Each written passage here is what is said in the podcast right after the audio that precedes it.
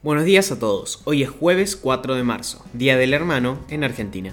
A celebrar con los que a veces son tus enemigos, pero que en realidad queremos con todo nuestro corazón. Mi nombre es Manuel Carrasco. Y yo soy Jazmín Gutiérrez. Y esto es Primera Parada, un podcast de Publius Group. Nacionales.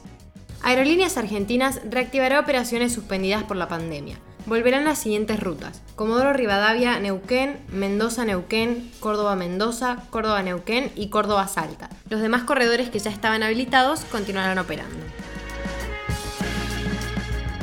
Un test argentino detecta qué pacientes de COVID-19 necesitarán tratamientos de terapia intensiva. El dispositivo consiste en un chip que permite detectar en 5 minutos si un infectado está en proceso de desarrollar una tormenta de citoquinas, una de las mayores causas de mortalidad vinculadas al virus. Fue diseñado con el apoyo económico del Estado por una startup especializada en nanobiotecnología, creada por emprendedores argentinos. Uno de ellos declaró que los procesos para hacer una prueba de estas en un laboratorio cuestan el doble de lo que costaría este chip y en vez de demorar 5 minutos, pueden tardar hasta 12 horas. Alberto Fernández firmó un convenio para la fabricación de radares 3D y destacó el rol del INVAP. Mencionó que en el mundo nos conocen por esta institución, la cual se dedica a la fabricación de reactores nucleares, satélites, radares y servicios de radioterapia. El jefe de Estado apuesta a la capacidad científica y tecnológica en Argentina, según sus declaraciones.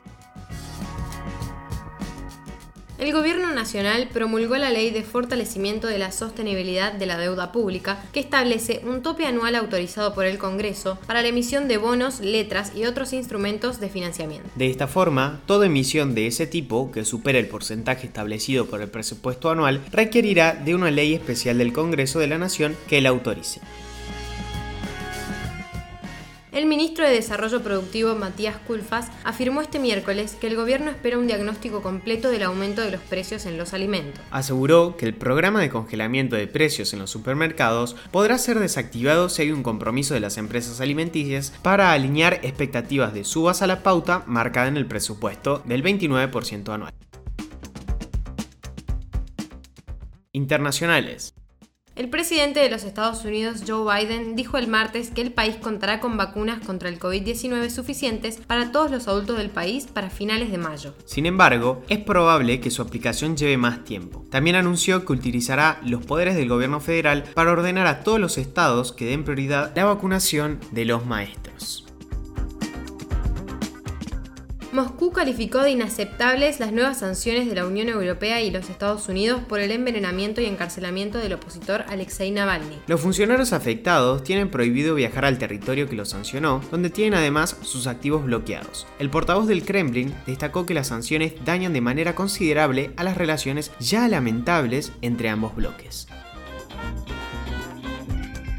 La OMS expresó su preocupación por el aumento de casos registrado en la última semana y advirtió que es poco realista pensar que el mundo pueda tener superada la pandemia para fines del 2021. El director de emergencias de la organización señaló que si somos inteligentes, creo que podemos terminar con las internaciones, las muertes y las tragedias asociadas con esta enfermedad.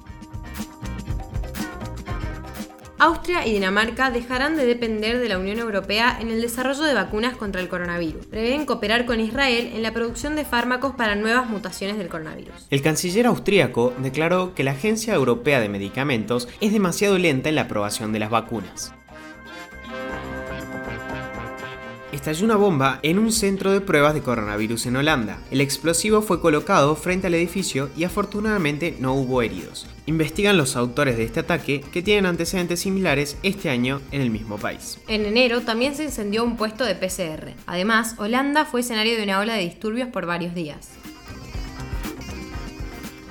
Israel ofrece una pulsera electrónica para evitar las cuarentenas a las personas que arriben al país. Viajeros internacionales que ingresen podrán optar por usar este dispositivo o cumplir con el aislamiento obligatorio en sitios designados por el gobierno. Se trata de una prueba piloto para poder eliminar esta medida de precaución. A su vez, el país ha puesto en marcha un pase verde para las personas vacunadas.